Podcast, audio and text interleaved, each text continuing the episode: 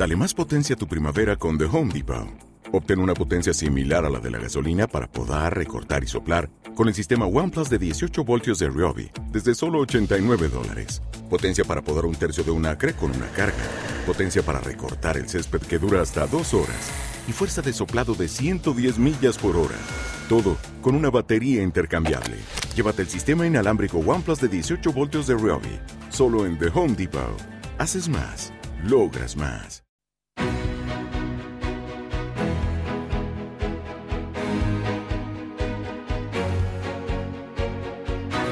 En Capital Intereconomía, Consultorio de Fondos. Consultorio de fondos con Fernando Luker, que es eh, editor de Morning Stand. Fernando, ¿qué tal? Buenos días. Hola, buenos días, Susana. ¿Cómo vas? Bien, bien, bien. De puente, pero bien. Bueno, un puente un poco raro, ¿no? Porque como hay cosas que no podemos hacer, ¿no? Y como buf, estamos a ver si a ver si conseguimos vencer al maldito virus este que, que, está dando más guerra de lo que pensábamos todos, ¿eh? Pues sí, sí, sí. La segunda ola, pues uh, está siendo dura, sí. Ya. Dura para los mercados también. Sí. Oye, y para el vehículo fondo de inversión, porque leía eh, que ha vuelto a salir dinero de los fondos de inversión tras dos trimestres en positivo, que los fondos, sobre todo españoles, sufren reembolsos por valor de 130 millones de euros. Aún así, el patrimonio global se eleva a 264.000 millones de euros. Eh, ¿Tú cómo estás viendo mm, la entrada y salida de dinero en los fondos? Eh, ¿Sigue yendo a megatendencias, a, a fondos globales? ¿no? Eh, hemos aprendido mucho los ahorradores en esta crisis. Mm, yo creo que sí. Lo, que pasa es que también hay que ver el, digamos, los flujos a nivel de, conjunto. Es decir, que si analizamos únicamente pues los flujos de los fondos españoles nos estamos perdiendo pues una parte de, la actividad de los inversores que también invierte en fondos eh, de gestoras extranjeras. Y ahí pues el, la tendencia es que pues los inversores españoles eh, pues están utilizando los productos de gestoras extranjeras eh, pues cada vez más. Y eso pues también hay que digamos incluirlo en la ecuación de cómo están invirtiendo los, los inversores españoles y cada vez más fondos globales a ver, yo creo que sí, que tiene sentido, ¿no? primero porque, pues si miramos un poco lo que es la rentabilidad del índice español del IBEX frente a otros índices, pues ahí es verdad que pues eh, estamos eh, mal. El índice español pues se está comportando pues muy mal incluso respecto a otros índices europeos, ¿no? Eh, aunque la última semana pues el IBEX lo hizo mejor que los otros índices europeos, en el conjunto del año pues eh, sigue acumulando un retraso muy importante, ¿no? Y luego pues tiene sentido invertir en fondos globales por, simplemente por diversificación. Yo creo que es eh, ahí digamos una buena noticia el hecho de que los inversores pues estén diversificando sus sus inversiones, ¿no? Y si miramos también grandes tendencias como por ejemplo por la inversión en sectores, por ejemplo, como la tecnología, donde ahí si uno invierte en el índice español, pues eh, se queda muy corto, pues tiene también mucho sentido pues el ir a índices más globales donde ahí pues no solo está más diversificado, pero también tiene la opción de invertir en sectores porque no están representados en el mercado español. El sesgo doméstico es algo pues eh, que, vemos en todos los países, no solo en España. Me imagino que los franceses invertirán más en acciones francesas, los italianos más en acciones italianas, pero hoy en día pues eh, la gama de producto que tiene el inversor a su alcance hace que es muy fácil diversificar fuera de nuestras fronteras.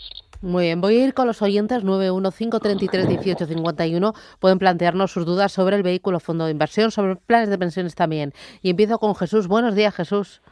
Buenos días, Susana. Dígame. Encantado de hablar. Ay, yo también. Hacía mucho que no, que no, que no me llamaba, ¿no? Sí, hacía un tiempo, hacía un tiempo. Me tenía abandonada. ¿Todo va bien en casa? No, no, no. No te tengo abandonada ah. porque estoy siempre pegada a tu emisora y ah, a tu programa. Vale, vale, fenomenal. siempre estoy pegado. O sea, pero va todo bien, ¿no? Va todo bien, me alegro, de momento. A ver, ¿qué le preocupa Bueno, mira, era para la analista sobre... Tengo un fondo de inversión, Quality Inversión Decidida, que tengo una ganancia ahora mismo del 6%. Entonces, pensando en las elecciones de mañana, eh, yo pensaba si es conveniente, por ejemplo, rescatar el 50% o parte de ello, pensando en lo que pueda ocurrir a partir de mañana en Estados Unidos. ¿Qué le parece? A ver, o dejarlo correr. Muy bien, pues gracias, muy amable. ¿Qué te parece, Fernando? Muy difícil la pregunta, ¿eh? porque, a ver, es que es muy difícil anticipar lo que puede pasar. A ver, yo creo que va a haber mucha incertidumbre, porque ahí, digamos, quizás la mejor opción sea que haya un candidato que gane claramente las elecciones, pero va a ser muy difícil, porque viendo pues la cantidad de de votantes que han votado por correo y leía esta mañana en Bloomberg que creo que Filadelfia ya ha dicho que va a tardar varios días en, en abrir, digamos, los votos eh, que han recibido, digamos, por correo. Eh, y me, imagino que en otros estados van a tener el mismo problema. Entonces eso va a dilatar un poco el resultado de las elecciones, va a haber más incertidumbre. Ahora bien, ¿qué hacemos con los fondos de inversión? Yo creo que depende mucho del, horizonte de inversión. Si uno tiene un horizonte de inversión de medio largo plazo, eh, saber eh, el asumir, digamos, el coste fiscal, porque comentaba el oyente que tenía ganancias en el fondo, eh, si lo vende, pues va a tener que repercutir ese impacto fiscal. Es verdad que lo puede traspasar, por ejemplo, a un fondo monetario, pero ahí también uh, existe el, riesgo de, que esa operación puede tardar uh, bastantes días, ¿no? Entre, pues, traspasar de un fondo uh, cualquiera que sea a un fondo monetario, pues puede tardar varios días y luego volver, digamos, a reinvertir, pues también ahí perdemos varios días de, valores liquidativos. Entonces, a ver, es difícil, ¿eh? es difícil dar una opinión ahí muy clara sobre lo que hay que hacer de cara pues, a las elecciones.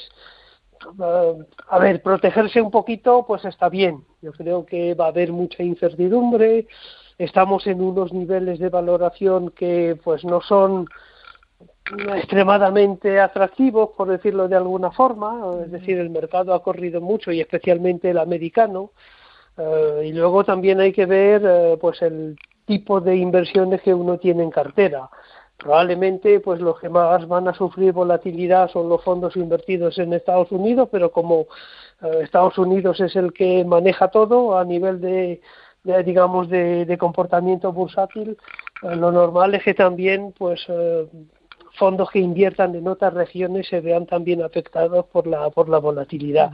Va a haber volatilidad sí o sí, salvo si hay un ganador claro pero parece difícil eh, teniendo en cuenta el, el gran número de, de, votos por correo. Ya. Eh, oye, ¿qué te parece el fondo Sextan Grand Bond Picking? Uh, a ver, uh, invertir en renta fija uh, es complicado. ¿eh? Es verdad que es un fondo que hace, digamos, bond picking, para, digamos, un poco diferenciarlo del stock picking. Es verdad que la gestión activa en renta fija, pues, uh, es una idea interesante, uh, pero sigue siendo renta fija, ¿no? Y ahí, pues, uh, yo creo que la renta fija, yo estaría algo infraponderado en renta fija porque pues, es difícil obtener rentabilidad cuando los tipos de interés están pues en los niveles en los que están, con unos niveles muy bajos eh, históricamente, eh, entonces es difícil ahí sacar una rentabilidad interesante en los fondos de renta fija, incluso si son de gestión activa, pero eh, es verdad que por lo menos para algunos inversores pues hay que tener fondos de renta fija en cartera, siempre pensando no tanto en la rentabilidad, sino también en la característica de, de control de riesgo de la cartera. Entonces me parece una opción para algunos eh, inversores, para otros yo diría que la renta fija pues aporta poco, especialmente pues los más agresivos, eh, pero es verdad que ahí eh, pues es difícil ahí tener eh, digamos una convicción muy fuerte sobre la renta fija viendo los tipos de interés que tenemos ahora mismo. Vale. Voy con Luis, buenos días. Sí, buenos días. Dígame. Eh, sí, mi, mi, pregunta va en relación con los fondos de estilo value, eh, fundamentalmente eh, a nivel internacional y de las principales o de las más clásicas gestoras españolas. El, el, caso es que siempre se ha dicho que este tipo de fondos, en plazos de 3-5 años, tendrían un resultado positivo y claramente positivo. Pero la realidad es que no está así. Ha habido dos años intermedios con resultados ligeramente positivos y otros dos o tres años con resultados negativos, uno en particular este muy negativo. La pregunta es doble. Primero, ¿a qué se debe que estos fondos, que históricamente lo han hecho de forma aceptable, estén teniendo unos resultados tan malos, sobre todo este año? Y segunda pregunta, eh, esto se, la, previsión es que esto cambie a corto o medio plazo, me refiero a 6, 12 meses, o puede continuar en esta situación tan negativa que tenemos. Muy bien, gracias, muy amable. ¿Qué dices?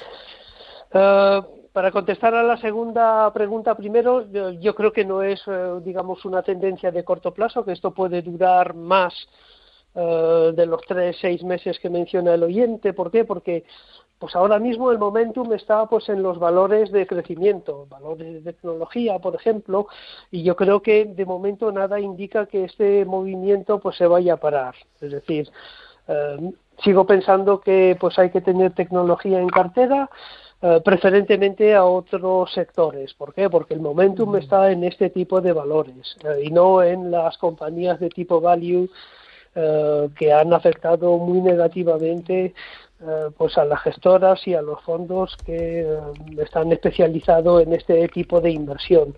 ¿Por qué lo han hecho mal? Porque pues eh, porque el mercado ha primado más a los valores de crecimiento que a los valores de tipo value. ¿Cuánto puede durar esto? Pues es muy difícil decirlo. Es verdad que tres, cinco años para mí pues es un horizonte relativamente corto para pues emitir una opinión sobre como lo han hecho los eh, gestores value. Es verdad que eh, el que haya elegido la opción de una gestora value o un fondo value, pues eh, es un, digamos, una opción de, de, convicción y esa convicción pues necesita tiempo para, para tener sus frutos, ¿no? Tres, cinco años es, es corto, pero mi opinión es que a corto plazo pues es difícil que cambie la tendencia, ¿no? Yo creo que además eh, todo lo que hemos vivido de, eh, de valores que se han visto eh, positivamente afectados por la pandemia, todo apunta a que pues esa tendencia se vaya pues a consolidar y eso significa que son precisamente los valores de crecimiento los que más se van a ver beneficiados de digamos del nuevo orden de, de, confinamiento y de, y de valores que se han visto beneficiados por la por la pandemia. Eh, otro oyente dice, buenos días, tengo una cartera 60% en renta fija, 40% en renta variable. ¿Me aconseja tener algo en renta variable asiática? ¿Me podría dar el nombre de algún fondo y alguna gestora que sean especialistas en la zona? Gracias y felicidades por el programa.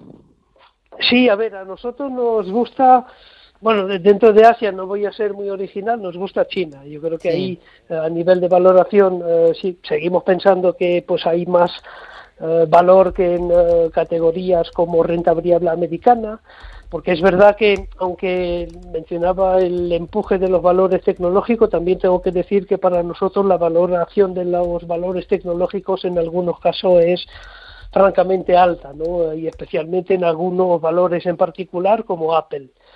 Eh, siempre menciono Apple porque pues es el valor que más pesa en, en el S&P 500 y también en el Nasdaq. Entonces preferimos, por ejemplo, China eh, al mercado pues norteamericano.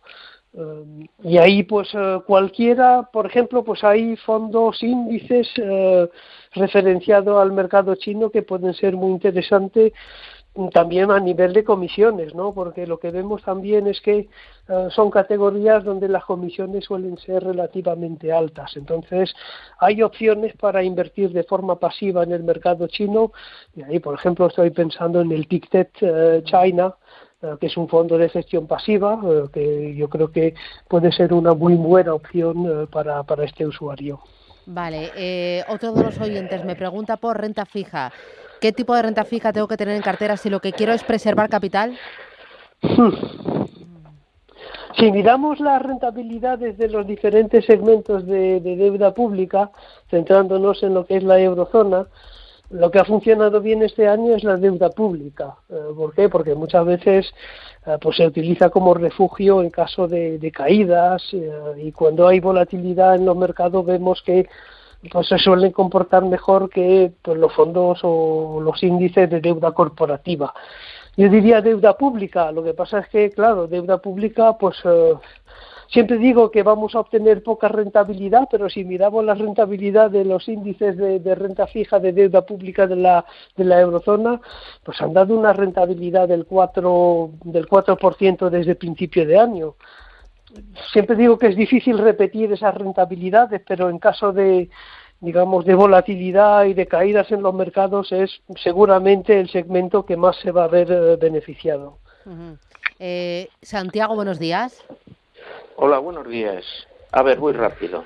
Eh, mire, yo tengo una cartera de cuatro fondos y ahora tengo algo de dinero y no sé si lo, eh, invertir en repartir entre los cuatro fondos o coger alguno alguno nuevo. Entonces le digo los fondos que tengo.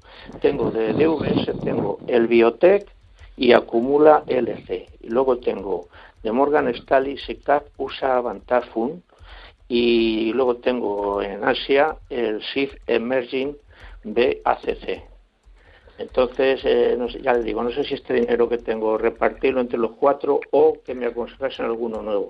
Una aclaración.